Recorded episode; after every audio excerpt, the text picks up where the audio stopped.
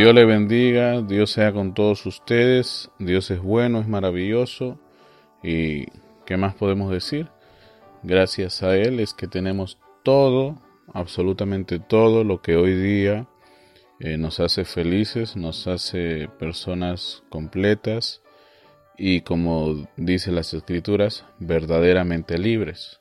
Ahora, eso es en el caso que uno está al 100% cumpliendo con toda la justicia de Dios.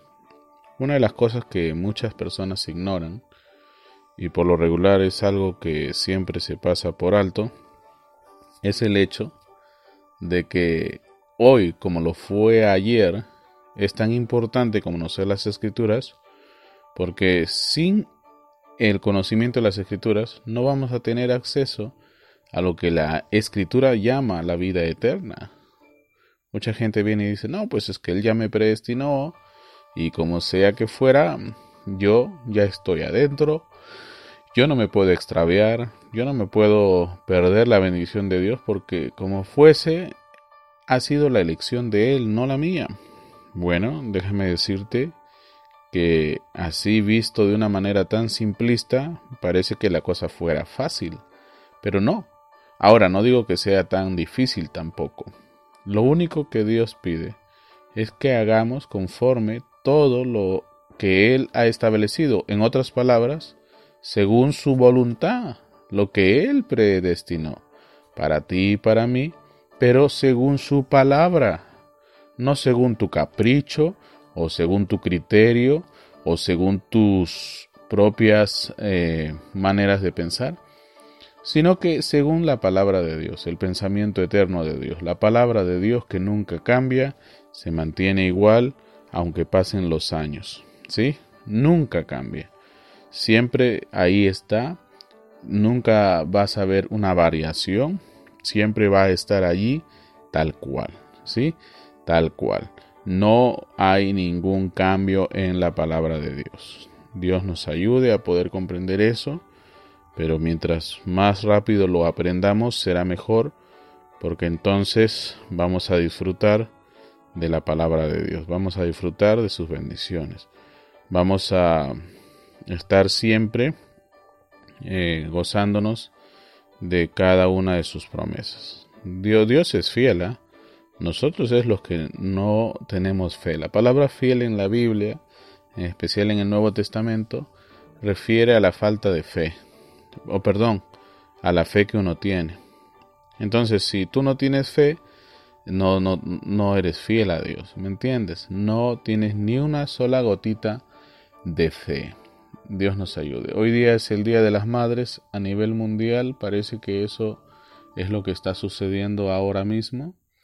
Y bueno, vamos de lleno a lo que dicen las escrituras. Una buena madre es lo que nosotros queremos, ¿verdad?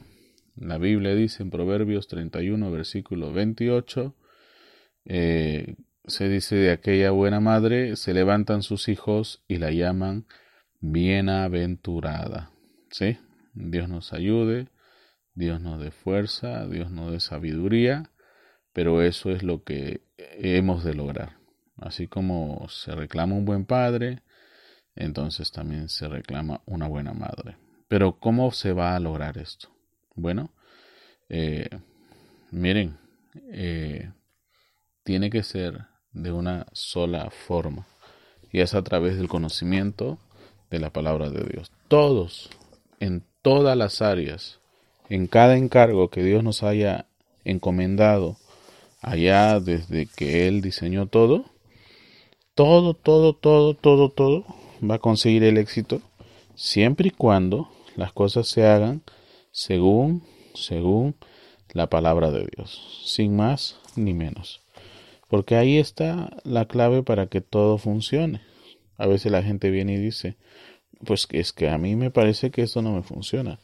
No, no es que no te funciona. Nunca lo has puesto en marcha.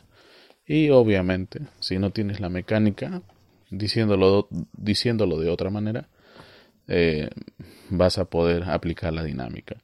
Así que Dios nos ayude, Dios nos dé fuerza y los anime pues a leer sus Biblias. Tanto el papá como la mamá deben de, leer la Biblia.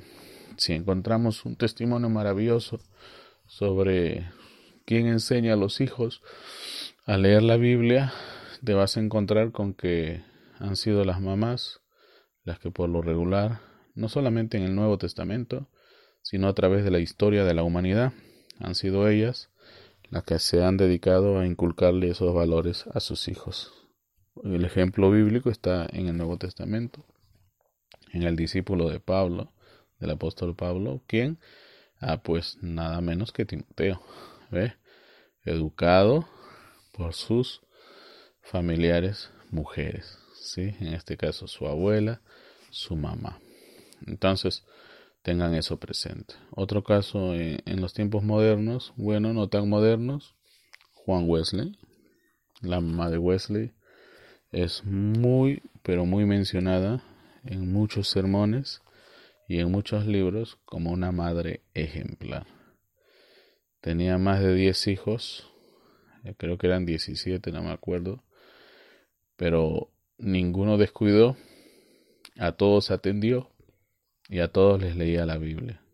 Y mira, tremenda escuela bíblica, tremendo seminario que era esa casa, porque salieron todos los varones siendo unos tremendos predicadores, ¿sí? Eh, te imaginas lo, lo, que pasó ahí, ¿verdad?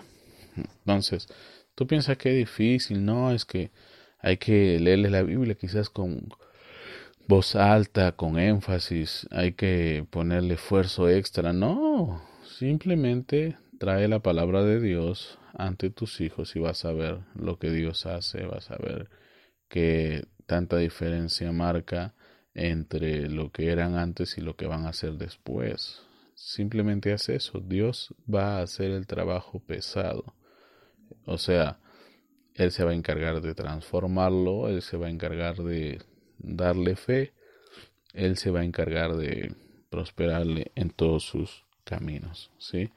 Eh, y se va a encargar de mantenerlo siempre ah, sujeto a la palabra de Dios. Solamente haz tu trabajo, la parte inicial que es hazle conocer, hazle conocer eh, las cosas de Dios, hazle conocer la Biblia, hazle conocer la palabra, hazle conocer todo lo concerniente a este santo libro y bueno, Dios después viene y hace todo lo demás. Ya saben, sigan adelante en todo lo que estén haciendo, pero estén listos estén listos, muy listos, como si nos encontráramos ya pronto. No estoy hablando de mañana, sino quizás ahora mismo con el Señor. Debemos de estar siempre preparados, siempre preparados para encontrarnos con Él cara a cara con rostros descubiertos. ¿sí? Entonces, eh, hoy día estamos con la parte número 7 de nuestro de esta serie que estamos llevando en estos últimos domingos que le hemos titulado Revelación. Y es muy importante que podamos eh, captar la esencia de aquello, porque mucha gente piensa, cuando se habla de revelación, de algo que viene de una manera espontánea, y así como viene también se va. Dejando un mensaje, dejando algo que marca la vida de uno o señala el camino por donde uno ha de proseguir.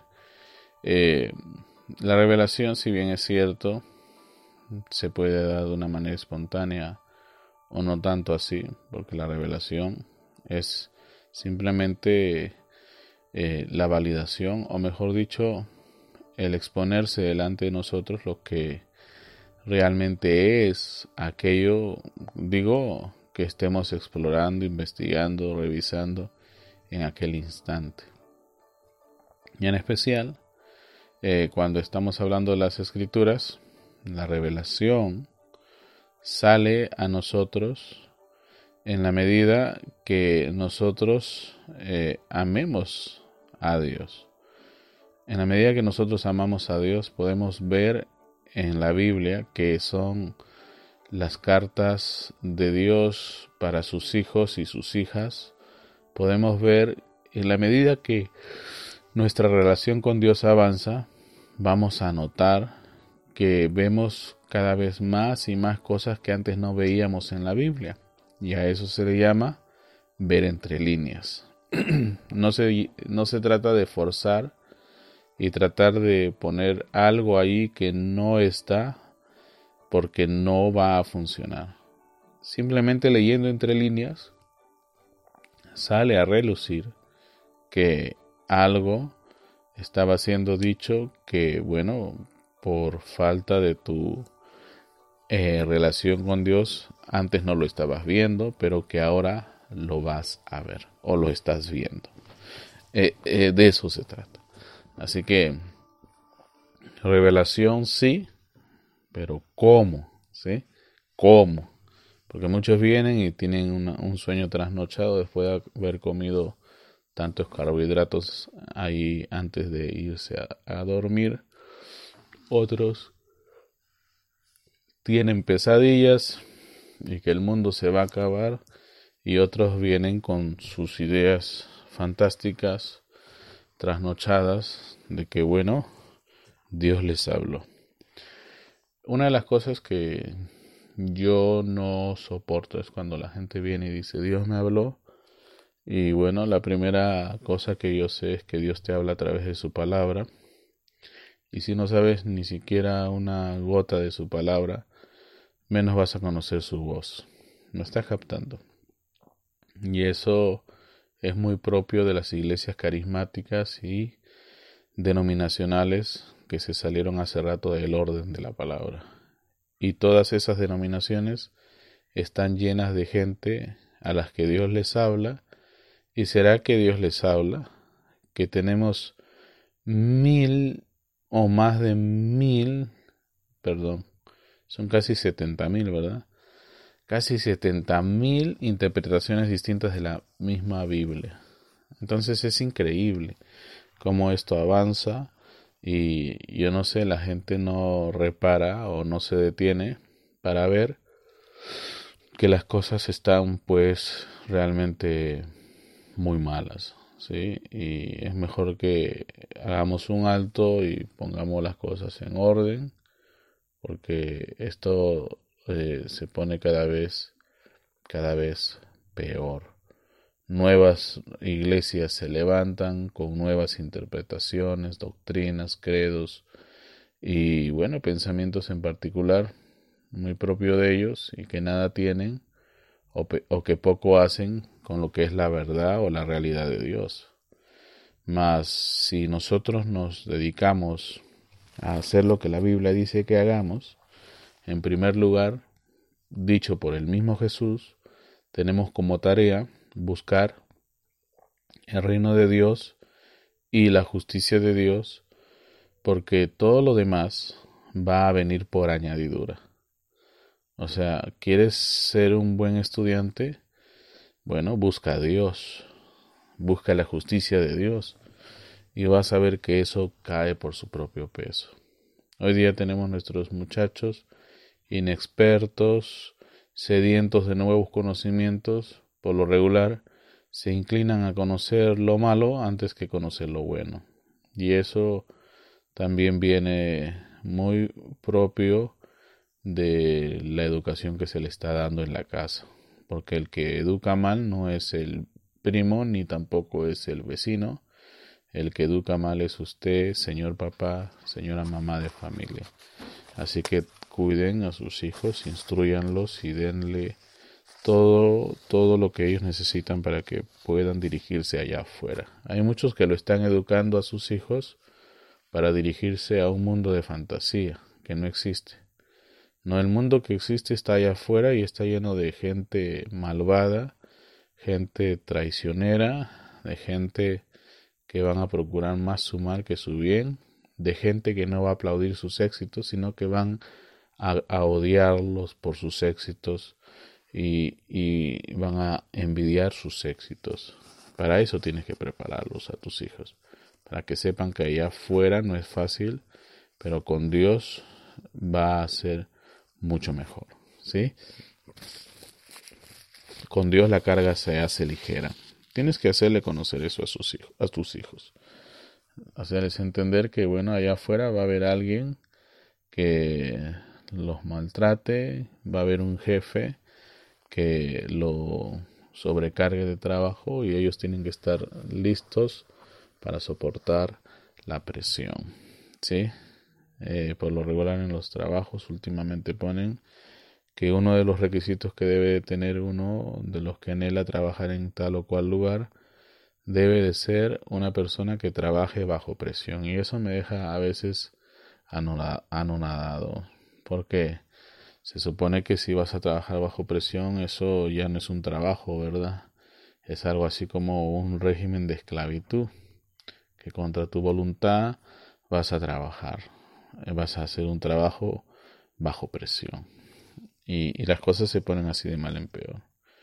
Y entonces vemos pues que ah, Dios nos ha dado tanta sabiduría a través de la lectura de la palabra que ya no vamos a enfrentar la vida como alguien que no conoce a Dios o no conoce la Biblia o no conoce de antemano las cosas que van a surgir, más sabiendo todo el todo lo que va a traer esta vida ya estamos no solo advertidos sino que preparados para enfrentarlo.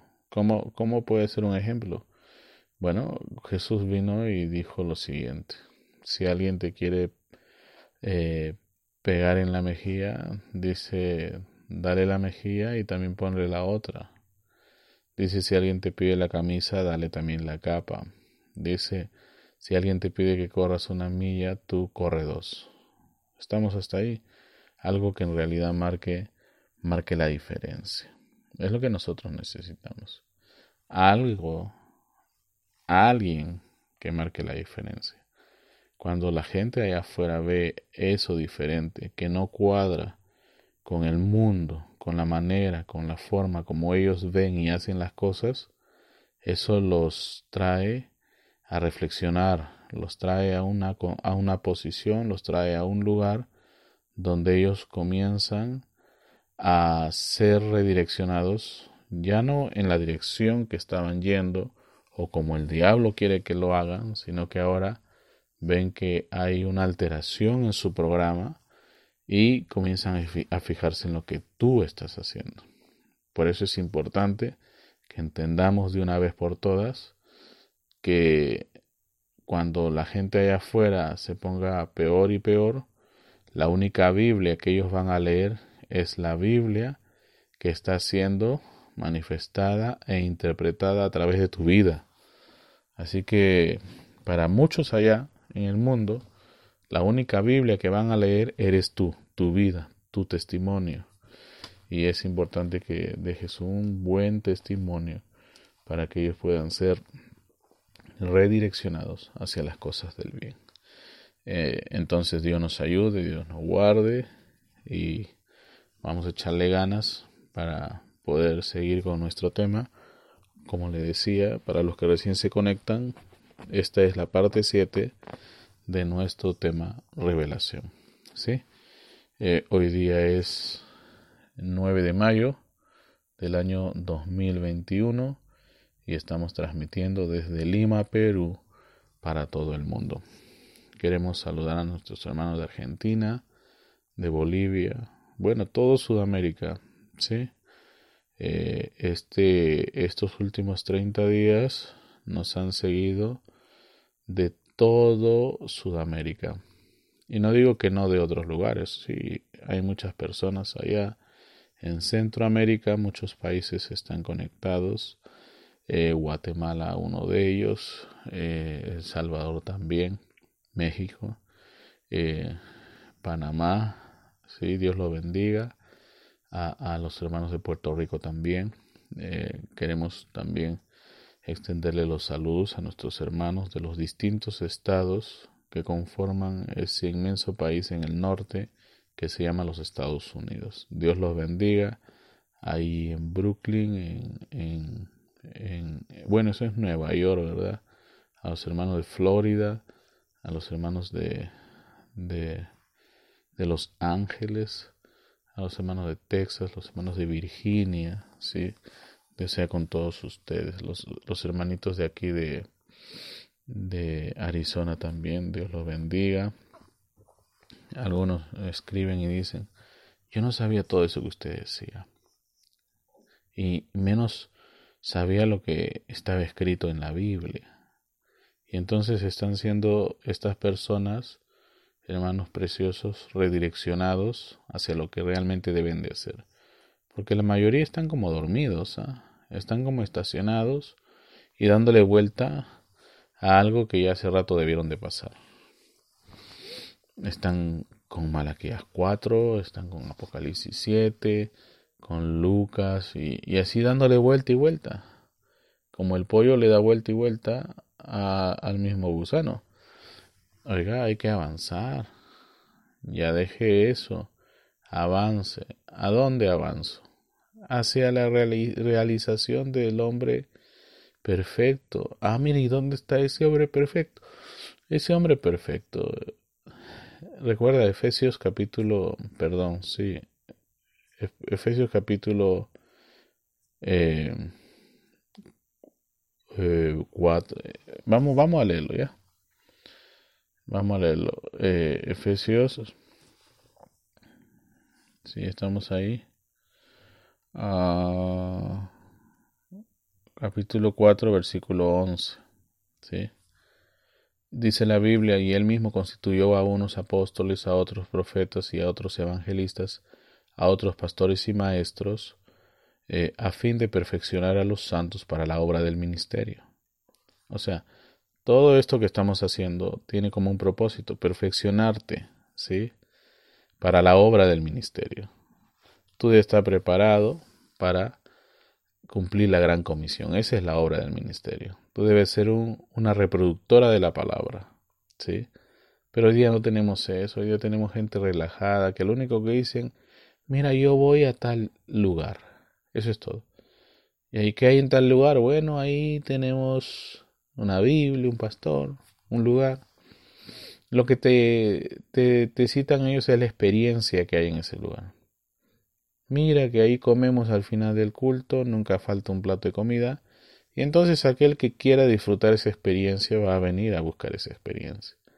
Pero lo que menos hacemos es compartirles la palabra de Dios porque muchos olvidan que quizás esa sea la única oportunidad que esa otra persona tenga para oír de Dios. Y lo que se hace por lo regular es compartir experiencias. Ah, mira que salimos de paseo, hacemos reuniones ahí con los muchachos, las muchachas, y eso es lo que venden por lo regular. Y eso no es así. La, la, regla es, busca primero el reino de Dios y su justicia, todo lo demás viene por añadidura. ¿Cómo, cómo voy, voy a buscar las cosas de Dios si no sé cuáles son las cosas de Dios? Bueno, sí las tienes que saber, bueno, siempre y cuando hayas leído tu Biblia, ciertamente. Si no, pues ni siquiera que ni siquiera poniéndote las manos, eh, el hombre supuestamente más ungido del mundo te va a poner ese conocimiento dentro de tu corazón. Tú tienes que adquirirlo. No seas flojo, no seas ocioso, no seas lazy. Eh, ¿Qué quiere decir flojo también? Abre tu Biblia, lee, para que puedas meditar de día y de noche en tu Biblia. ¿Qué tienes que hacer? Leer, pues. Lee. Entonces, el fracaso en la vida de muchos pseudo cristianos está dado por su falta de conocimiento de Dios. No ese conocimiento como, como lo tiene el diablo de Dios. Y el diablo te supera por creces, ¿ah?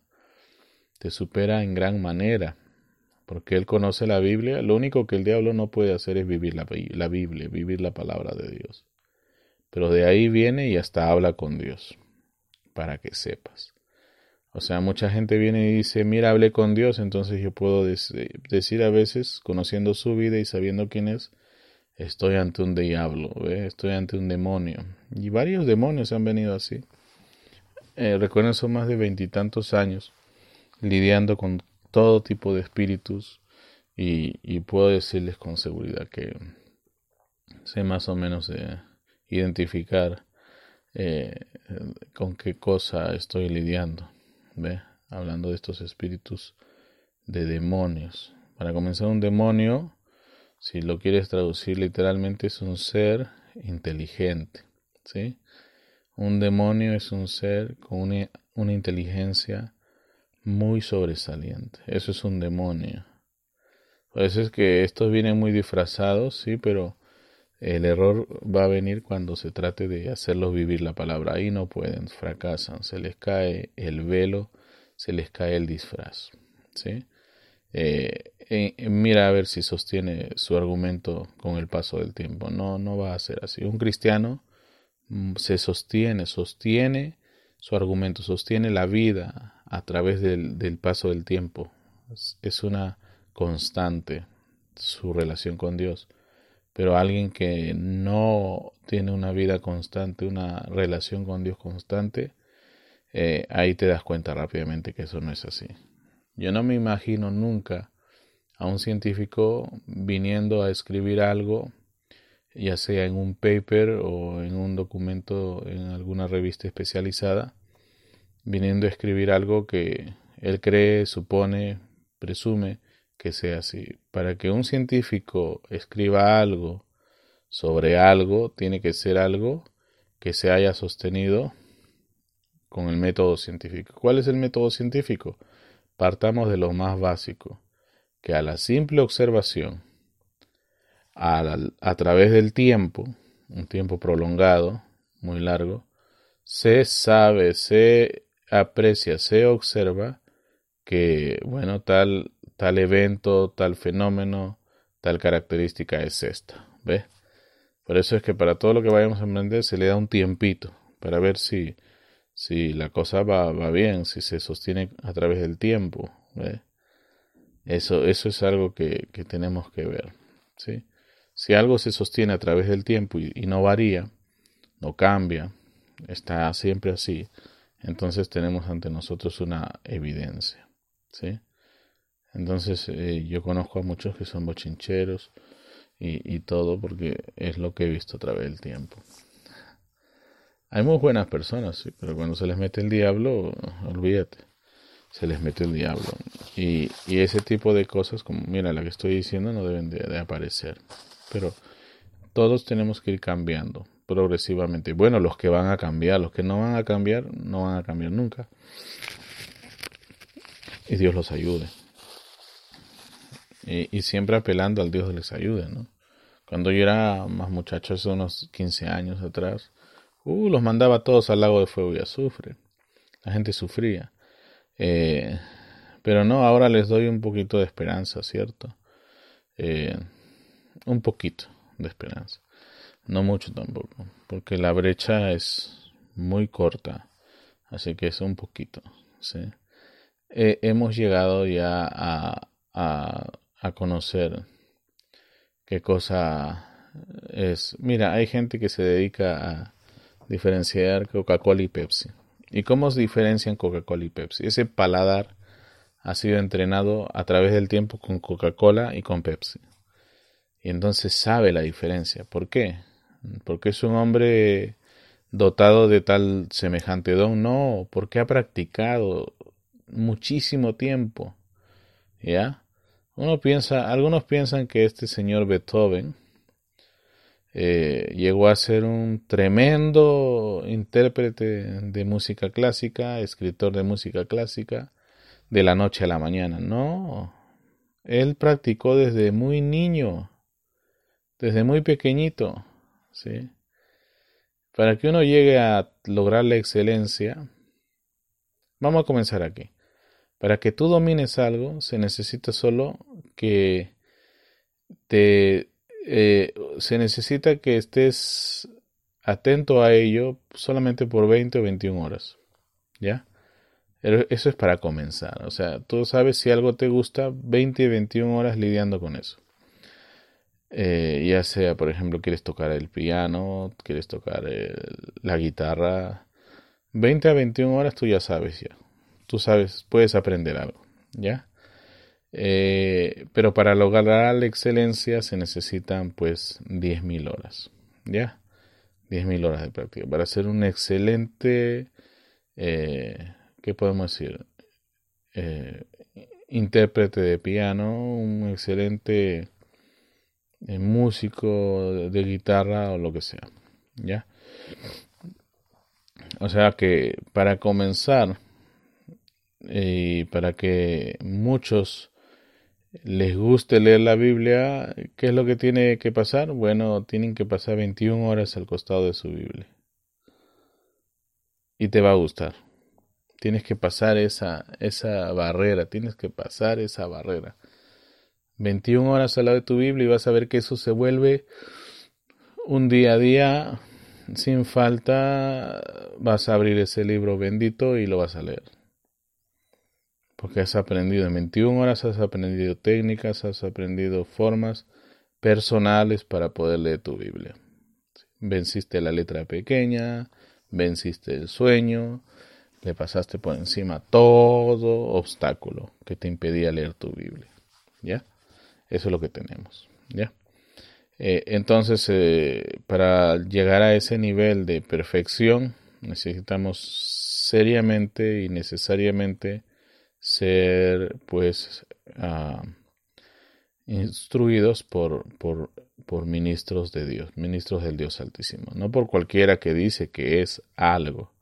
Por lo regular, si encuentras un maestro y solamente un maestro que solamente se dedica a leer sus hojas y dibujarte una pizarra, ese no es un ministerio.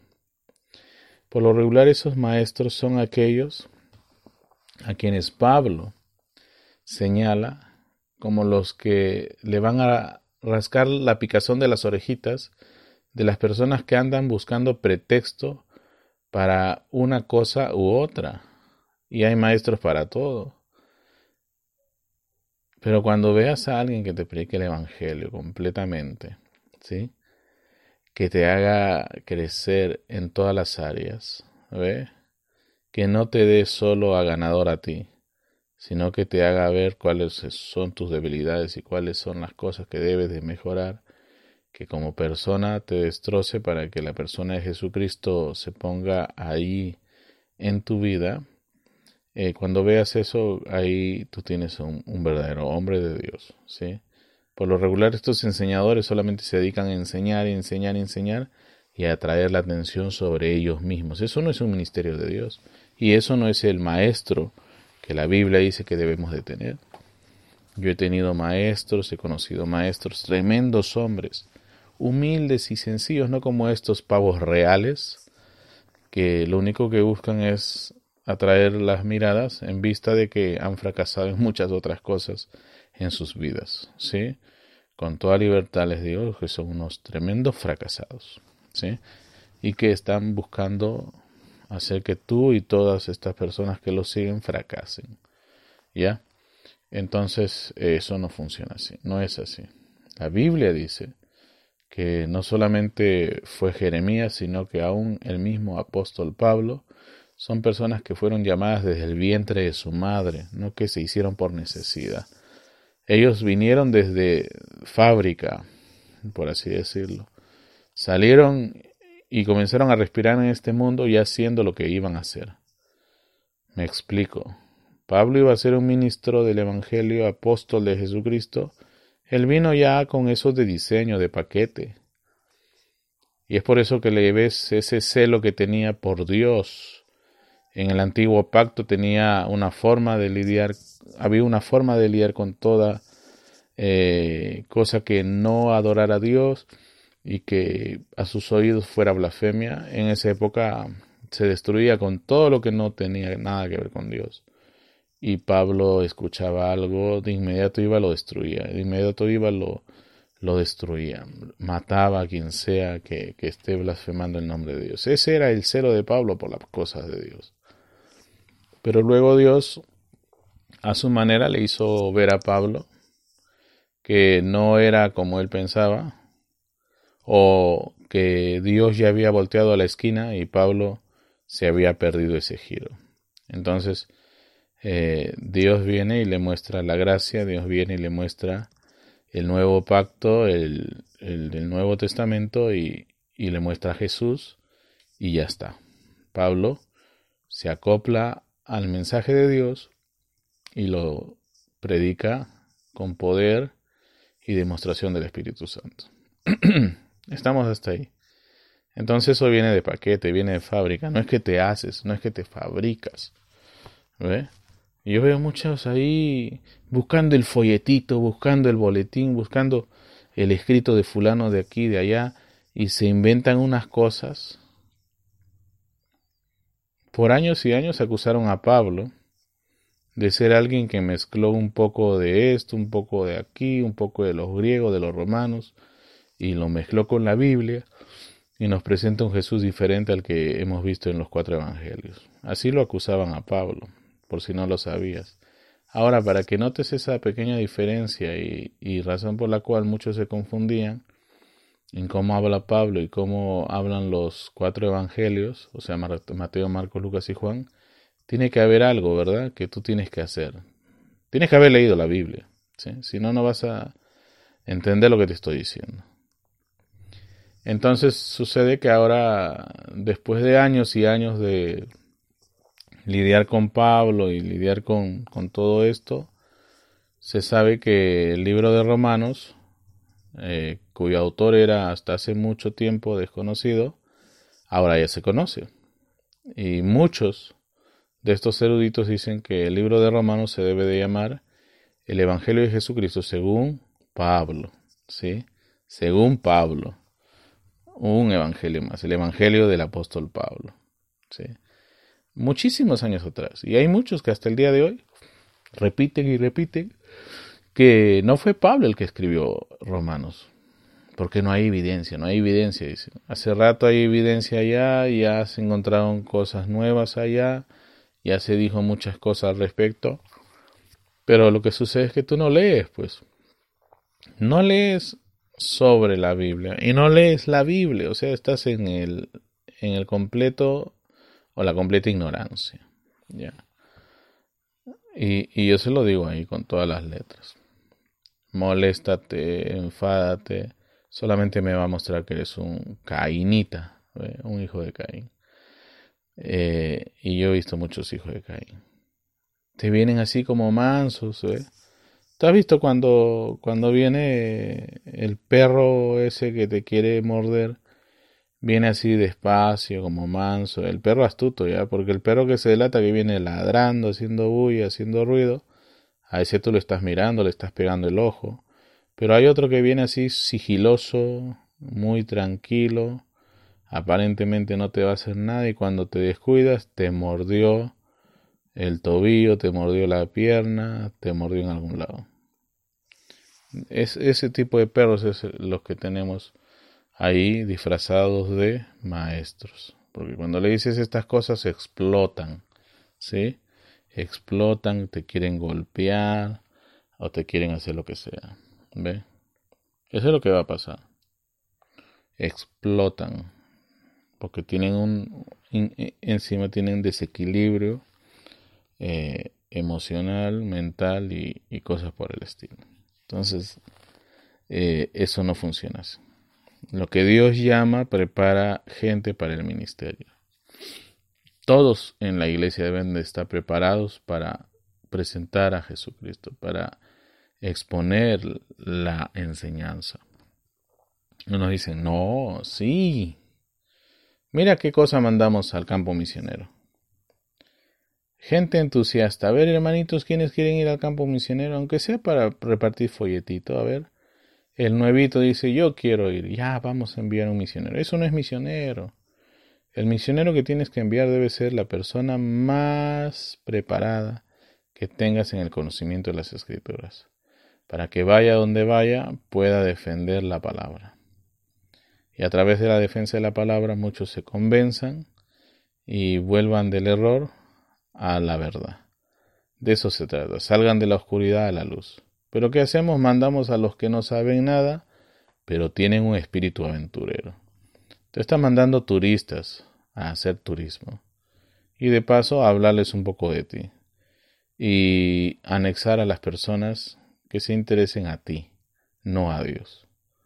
Necesitamos enviar gente que toque la vida de las personas a través de la exposición de la palabra y sea Dios, el Espíritu Santo, el que los lleve a ver hacia Dios mismo.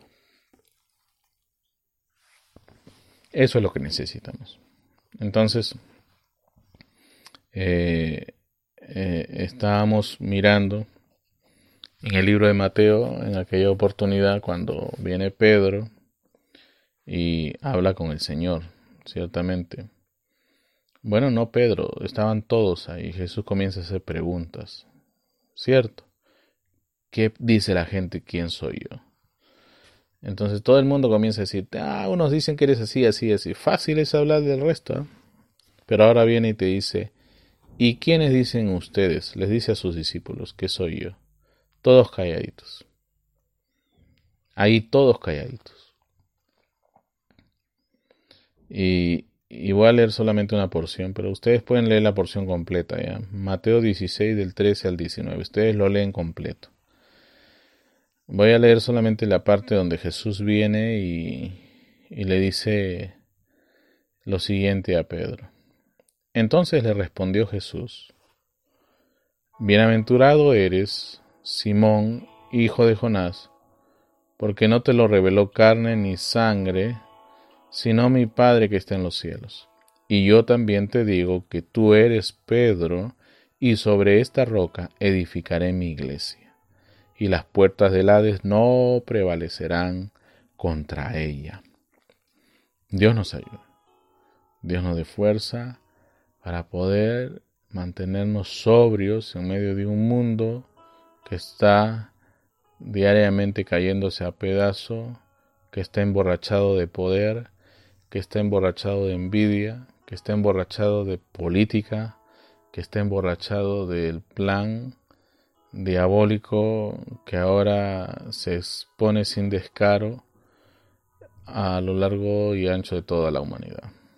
Todo este plan globalista y, cosas por el estilo que se está desplegando a lo largo de toda la humanidad.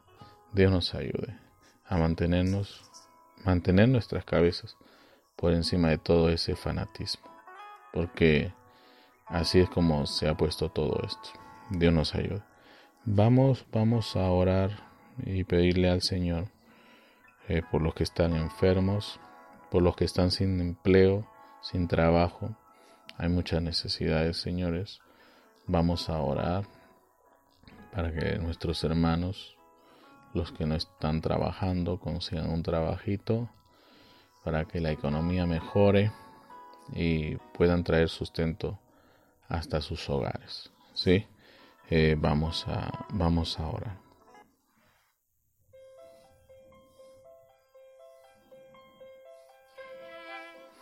Amado Dios, te amo, gracias Padre. Tú sigues siendo el mismo de ayer, de hoy, por los siglos. Tú no has cambiado, tu palabra se mantiene intacta y nos señala siempre a mirar hacia cada una de tus promesas. Señor, te pedimos por nuestros hermanos y hermanas que están enfermos, algunos batallando desde sus casas y otros batallando desde una cama de cuidados intensivos en el hospital. Padre Santo, tenga usted misericordia. Venga usted, como dice su palabra. Confiados estamos, sabiendo que en medio de toda esta angustia por la que puedan estar pasando nuestros hermanos, tú prometiste que vendrías y ayudarías. Provee, Señor, para la economía que muchos no tienen ahora mismo y necesitan para lidiar con esta situación eh, que es propia de esta pandemia.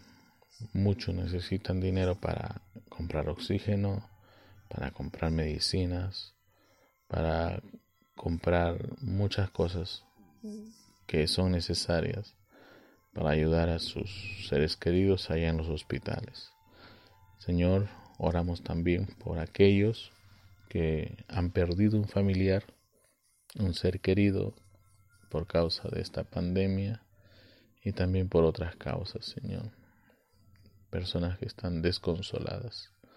Seas tú, Señor, trayendo consuelo a sus vidas. Padre, oramos también por aquellos hermanos y hermanas que ahora mismo están desempleados, que seas tú proveyéndoles de un trabajo de una manera para que puedan traer sustento hasta sus hogares. Oramos por todos nuestros hermanos que están pasando por necesidades económicas. Señor Jesús, queremos pedirte también para que donde sea que llegue este programa sea de mucha bendición e inspire a quienes oyen a seguir transmitiendo la bendición. Que sean replicadores de las cosas buenas que se están aprendiendo a través de este programa. Que ellos mismos sean motivados a leer la Biblia como nunca antes y que encuentren ahí aquello que tú venías diciéndonos desde tiempo antiguo a fin de que nuestras vidas sean completadas, perfeccionadas y podamos ser agentes que podamos llevar el Evangelio a todo lugar y a todo individuo. Ayuda, Señor, a tus hijos y a tus hijas. Nos ponemos todos en tus manos y confiados estamos en que tú eres fiel a cada una de tus promesas. En nombre de Jesucristo eh, hacemos esta oración. Amén, amén, amén.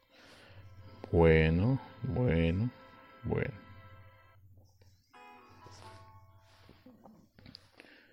Miren, cuando tú ves a Jesús hablándole a Pedro como le habló él, tienes que ver lo que realmente le estaba diciendo.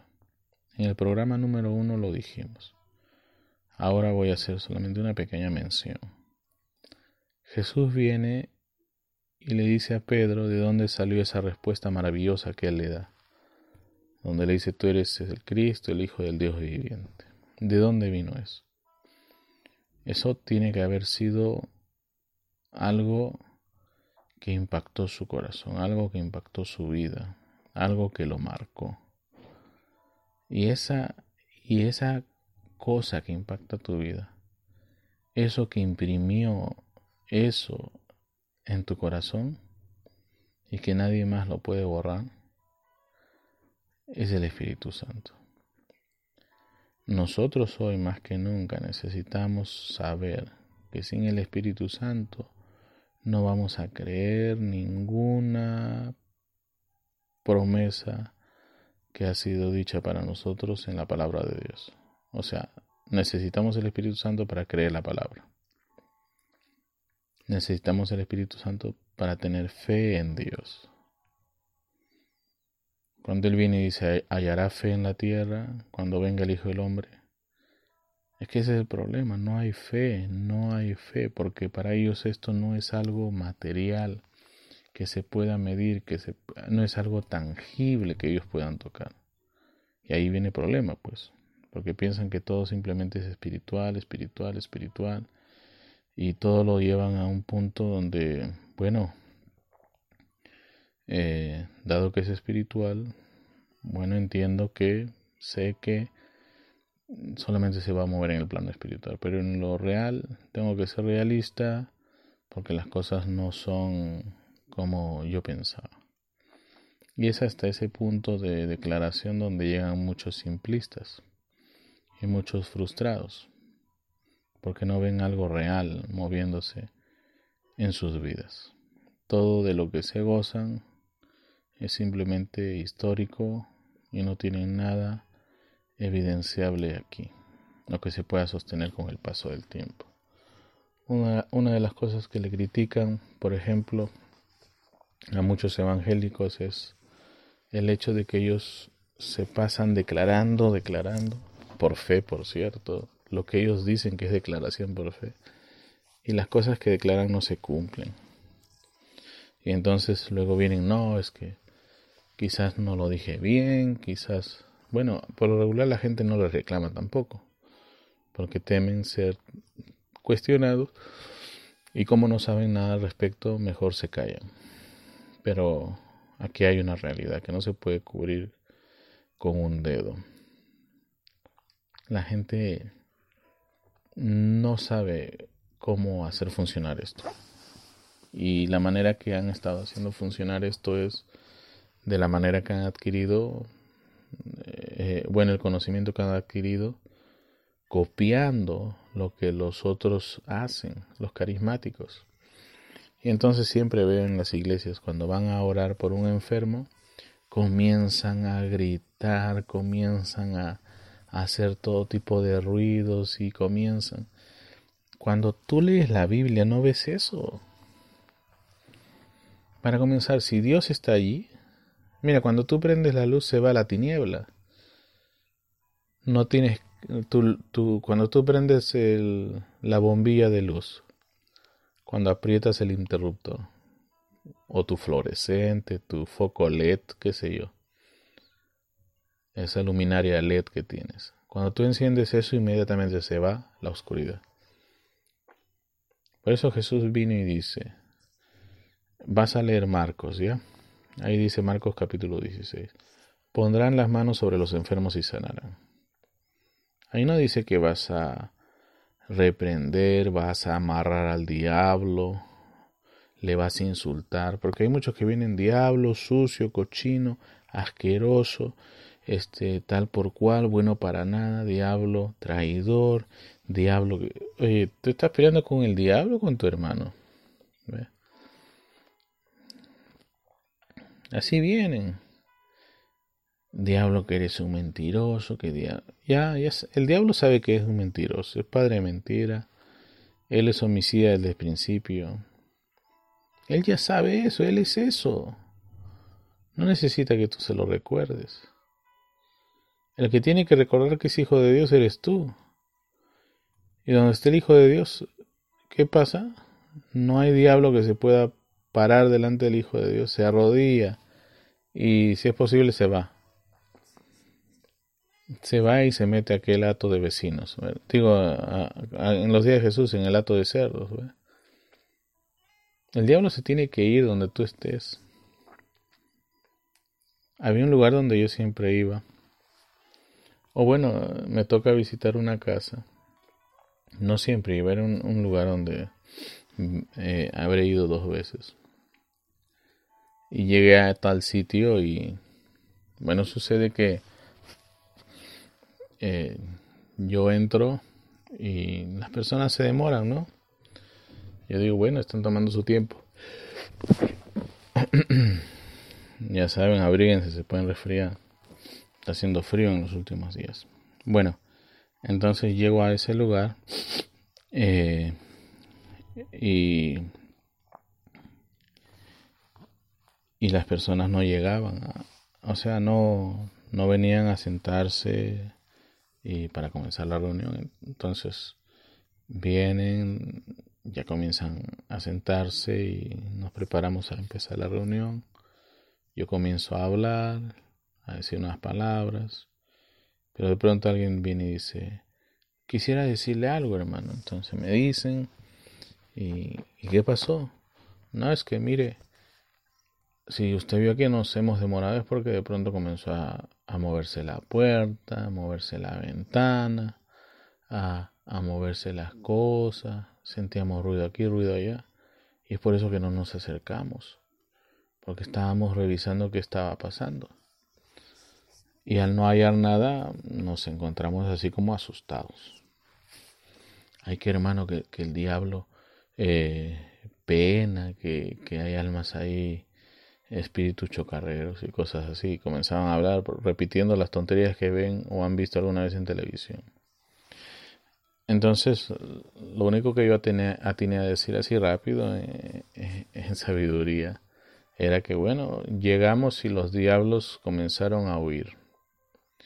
Y de verdad, eh, cuando fui en otra oportunidad me dijeron, no, ahora no hay nada, estamos bien era porque de verdad, cuando viene la palabra de Dios, cuando viene un hijo de Dios, el diablo se tiene que ir, él no tiene parte, él no puede estar cerca de donde, está el Espíritu de Dios, porque escrito está, donde está el Espíritu de Dios, ahí hay libertad.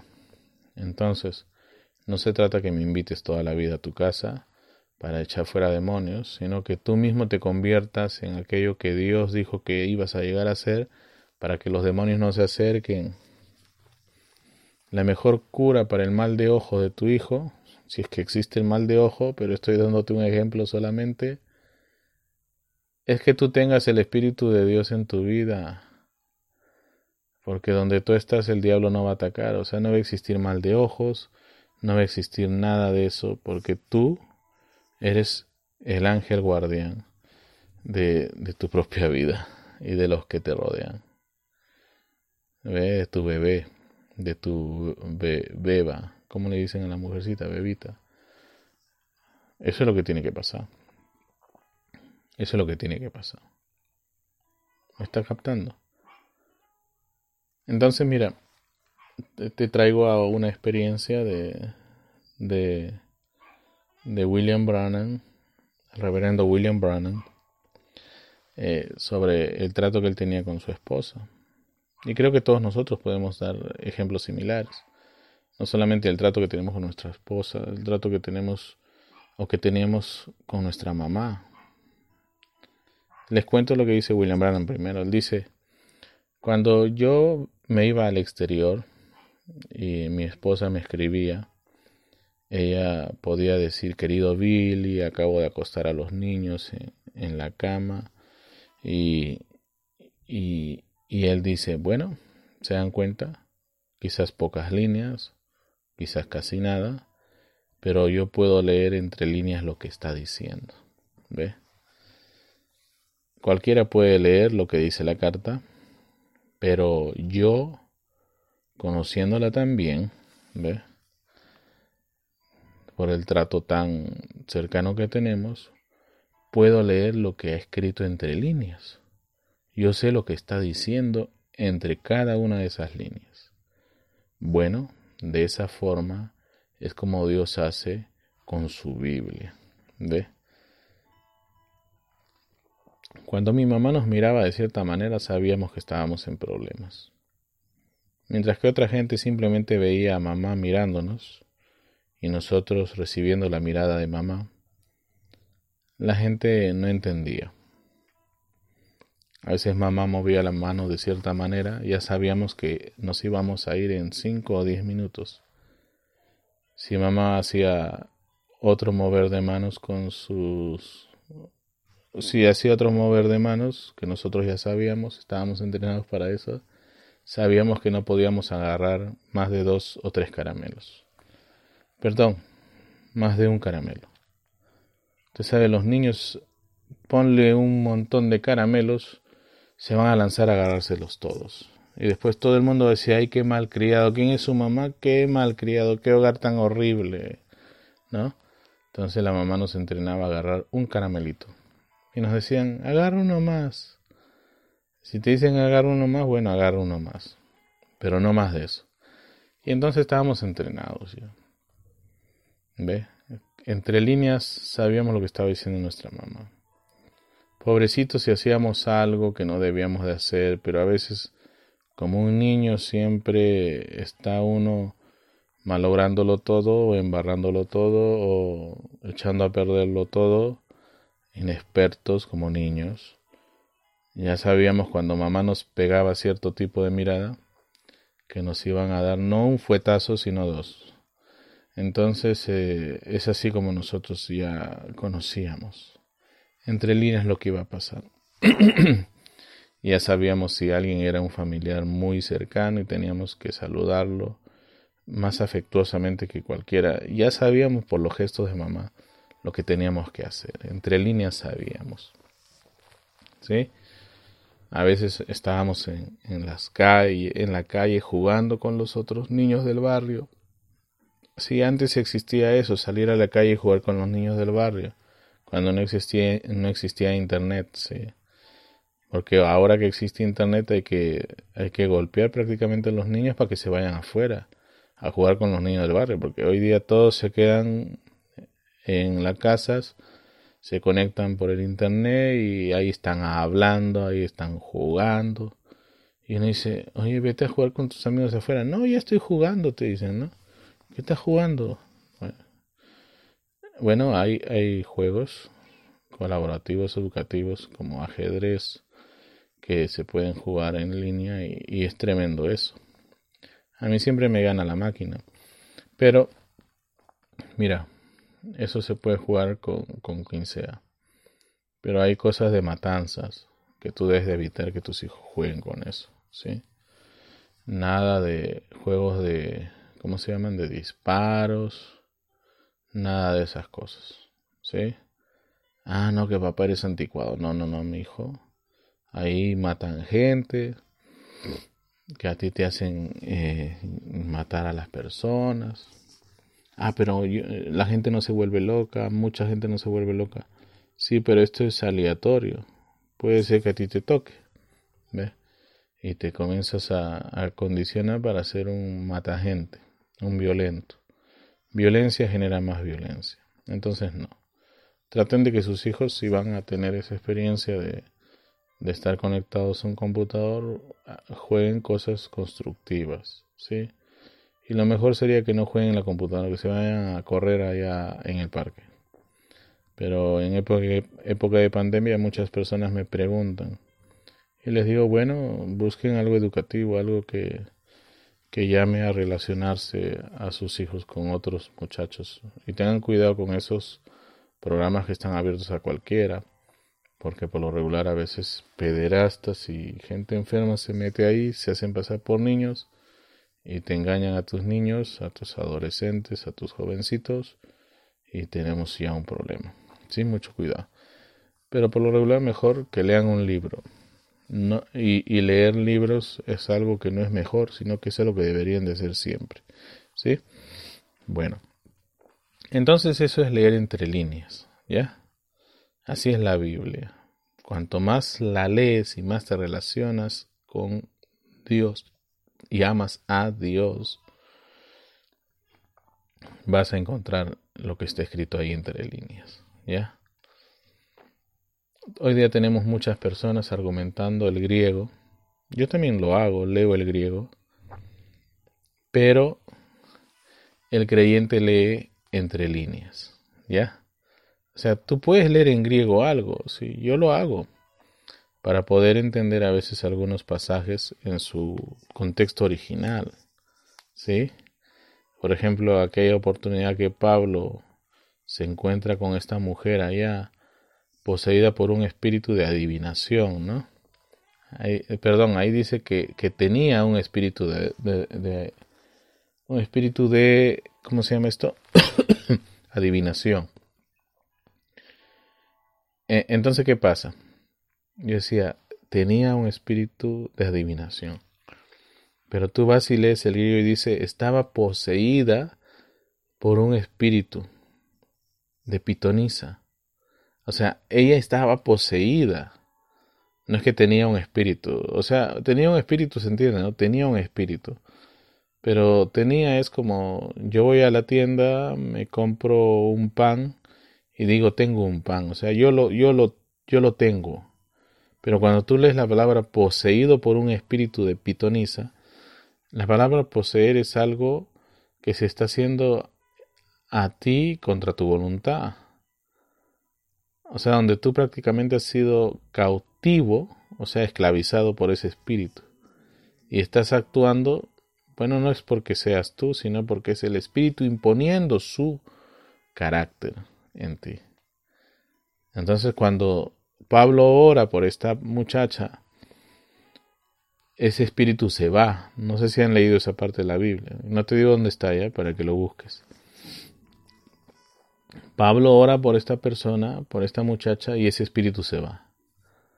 Ella es libertada y para sorpresa de muchos ya no podía ya no podía adivinar nada. Pero estando con ese espíritu de adivinación, estando con ese espíritu de, hechicería, eso es hechicería, ella venía y decía, estos son los hijos del Dios viviente, estos son siervos de Dios, son hombres muy buenos, son santos. Y uno puede decir, no, pues está diciendo cosas positivas. No, no, no, no, no, no, no. Pablo identificó rápidamente que ahí había algo raro Para muchos de estos falsos ungidos y de estas falsas iglesias, para estas iglesias de falsa doctrina, eso sería glorioso. Oh, mira, tenemos una profetisa.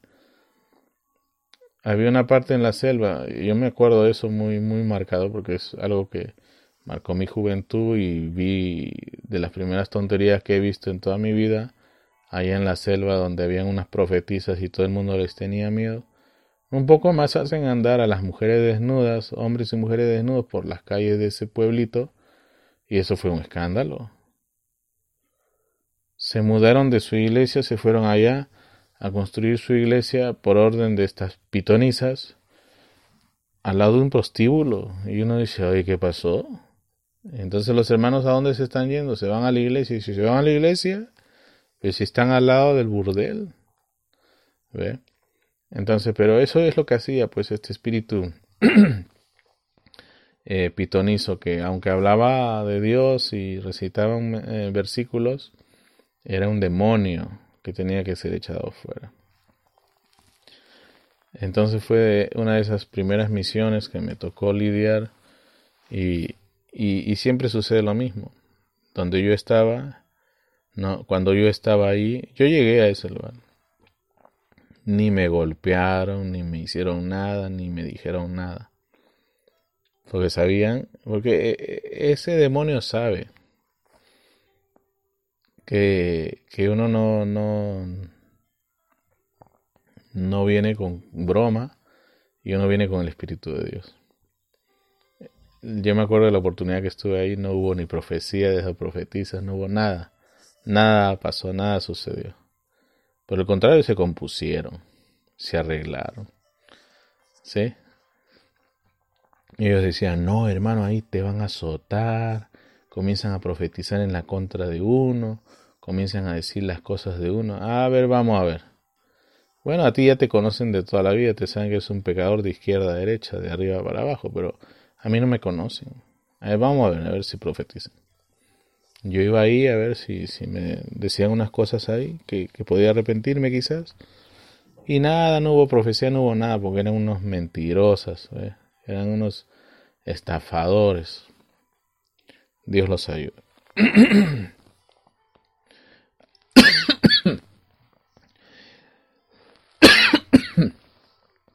Hay mucha ignorancia. Hay mucha ignorancia en el pueblo de Dios.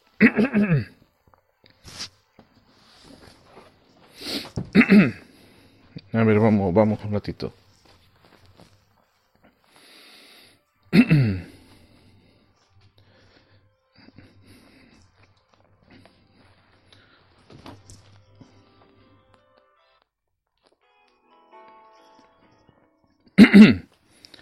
Bueno, hemos vuelto.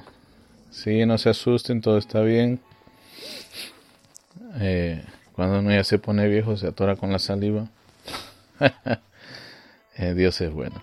Bueno, eh, hay mucha ignorancia en el pueblo de Dios y a veces en su ignorancia por querer adorar a Dios terminan pues adorando demonios. Y es lo que dice la Biblia que va a suceder en el tiempo del fin.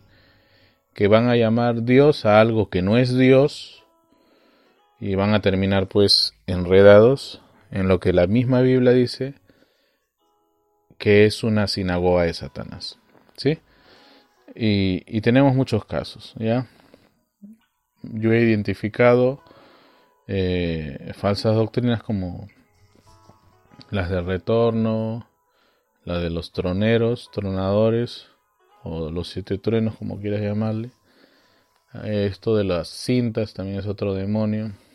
Hay muchos demonios de las cintas, eh, de estos seguidores de los muchachos de las cintas, que se pasaban insultando, maldiciendo, blasfemando, y decían que creían las cintas. Ahí decía, wow, si lo de la cinta funcionara, ese tipo estaría diciendo las cosas de otra manera, pero prácticamente un poco más. Y le mencionaba a la mamá del otro.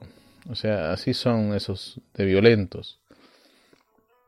Pero varios de ellos se han convertido al judeocristianismo. Y para mí es algo tremendo porque, o sea, su espíritu es tan religioso, o perdón, su, son tan religiosos que lo que buscan es eso. Mientras más rara se ponga la cosa, les gusta. Y entonces ahora se dedicaron a ser judeo-cristianos, se salieron del mensaje incluso, ¿ya? Y ahora son judeo-cristianos. Ya no dicen Jehová, dicen Yahweh. Ya no dicen Jesús, dicen Yeshua, ¿no? Yeshua. Yeshua. Y cosas así. Y por eso dice que son más santos. Eh, esto es más que todo eso, señores. Los judíos con los que lidiaba Jesús, los israelitas a los que Jesús y aún Juan el Bautista les, decía, les decían generación de víboras, son gente que hablaba mejor hebreo que todos estos falsificadores, hijos del demonio que hoy día tenemos. Judío cristianos dice que son, pero son, son unos blasfemos. O sea, había gente que hablaba, ah, muchos tontos, tontamente, piensan que por hablar hebreo, orar en hebreo, con palabras en hebreo, son más santos que cualquiera. No, mira, Jesús tenía ahí gente que hablaba el arameo original, le decía a Dios por su nombre como se tenía que pronunciar, y no por eso eran más santos, pues no sean tampoco, pues a veces pecan no de ignorantes, sino de brutos, ¿ves? Y perdón que sea muy sincero, pero es la verdad. Piensa un poquito y vas a darte cuenta de la tontería que estás haciendo. Dios te ayude. Pero mira, eh, el punto aquí está en leer entre líneas, en ver entre líneas. ¿Qué cosa? La realidad del asunto, la realidad del asunto. Dios nos revela su palabra Dios nos revela su voluntad, Dios nos revela lo que sea que nos vaya a revelar, pero en la medida que conozcamos la palabra, pues nunca, nunca vamos a tener a alguien que, tenga la verdadera revelación de Dios si no lee la palabra de Dios. Aunque te hayan puesto las manos allá en los Estados Unidos y aunque seas eh, alguien que, que esté vinculado con alguno que otro líder, del mensaje, eso no va a marcar la diferencia. Si no te tocó Dios, si el Espíritu Santo no está ahí, tú eres uno más del montón, pero del montón que se está juntando para que se vaya a quemar en el fin del tiempo. O sea, cizaña. Dios nos ayude. Mira, eh, ¿cómo lo tenemos aquí? Ok. Entonces, Puedes argumentar en griego, puedes hablar en griego, pero eso eso no tiene nada que ver con el leer entre líneas. Porque algunos dicen, no, es que lo leí en su esencia original. Estoy diciendo que los arameos, los judíos, los cristianos de la época de Jesús hablaban mejor hebreo que tú, y eso no marcó diferencia. Juan el Bautista le dijo generación de víboras, Jesús mismo le dijo hijos de la hijos de la serpiente, así que eso no marcó diferencia. Lo único que va a hacer que tú leas en griego, como te acabo de dar el ejemplo hace un rato, es que entiendas mejor el texto, lo que está diciéndose ahí. ¿Ya? Más nada. Ahora, con Dios tú siempre estás leyendo entre líneas, ya sea que leas en griego, en español, en arameo, en hebreo, lo que sea. Con Dios siempre estás leyendo entre líneas. ¿Ya? Entonces, todo esto es revelado por medio del Espíritu Santo. ¿Sí? Aleluya, pueden decir. Dios escribiendo su carta a sus hijos, quienes van a leer entre líneas. ¿Te das cuenta? Dios nos, nos mandó así la, la Santa Biblia. Dios nos ayuda de esa manera. ¿Correcto?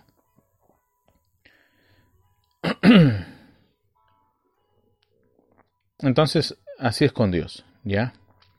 No se trata de porque tú sabes mucho, sino que aquí se trata de lo mucho que tú lo amas a Él. ¡Wow! Eso es tremendo. ¿Quieres ver dónde está eso? Ya, bueno, vamos a verlo, vamos a verlo. Juan 14. a ver, vamos a verlo, ¿ya? ¿Dónde lo tengo? Acá está. Juan 14, 21. Juan 14, 21. Me, gusta mucho ese capítulo en especial. Léanlo. Mira lo que dice ahí. El que tiene mis mandamientos, mira, mira, y los guarda, ese es el que me ama. Ah. Y el que me ama será amado por mi Padre, y yo le amaré y me manifestaré a él. Wow. Entonces te das cuenta cómo funciona esto. ¿Sí? No se trata entonces de que, mira, no sé de qué estará hablando, ni siquiera me lo imagino. No, no, sí sabes de qué estoy hablando. Y tienes que darte cuenta de una vez por todas cómo van las cosas. ¿Sí? No se trata de saber mucho, sino de que tanto tú lo amas a Él. ¿Ya? Y en la medida que Él lo ame a usted. O sea, esto va así. Dios me amó primero a mí, ¿sí? Por eso yo le amo. ¿Ya? Tiene que regresar, pues es recíproco. Es un abismo llamando a otro abismo. No es que tú buscaste primero a Dios, Dios primero te buscó a ti. Así tiene que funcionar. Y entonces tú lo buscas a Él. Porque Él te ha encontrado. Estabas perdido y Él te ha encontrado. ¿Sí? Eso, eso es algo que quiero que tengan siempre presente. No, no se desvíen del camino. Bueno. Entonces, cuando tú sabes eso, te sientas y lees la Biblia, ¿no? Que es su carta de amor, su carta de amor de Dios para ti. Él nos está hablando a través de esas cartas. ¿ve? El verdadero contexto está en el texto. Y el contexto es revelado por el Espíritu Santo. Eso es lo que quiero que veas. A eso le llaman allá afuera comprensión lectora. ¿sí? ¿Entiendes lo que lees? Ese es el contexto. ¿sí? Piénsenlo, ¿ve? Piénsenlo. Y van a ver que eso es así. ¿Correcto? Es una carta de amor, una relación de amor entre usted y su hacedor. Hablan entre líneas. Y él se lo revelará a usted según tenga usted necesidad de ello. ¿Sí? Entonces, Dios nos ayude y nos siga bendiciendo. Y bueno, esto va para una semana más, creo. ¿Sí? Y, y con la ayuda de Dios, sé que lo vamos a hacer. Y vamos a, lograr tener una muy bonita o muy bonito final de enseñanza la semana que viene. Luego viene otro tema y, sé que también va a ser de mucha bendición para ustedes. Entonces, por hoy nos quedamos allí. Ya sabes, busca, busca, busca. ¿Qué cosa? A Dios. ¿Qué más? Una iglesia que esté cerca de Dios. Y hay mucha tontería, señores. Yendo aquí, yendo allá, donde te ofrecen mejor esparcimiento, Olvídate de toda esa tontería. El que te quiere entretener, ese no te quiere llevar a Dios, solamente te quiere entretener para tenerte ahí supliendo para su imperio personal. Yo te quiero llevar a Dios. Nosotros los santos del Todopoderoso te queremos llevar hacia Dios y queremos que te sintonices con Dios y que sea Él el objeto de adoración a quien tú le debes de prestar toda honra, debes de darle toda adoración y alabanza. Nosotros somos solo instrumentos.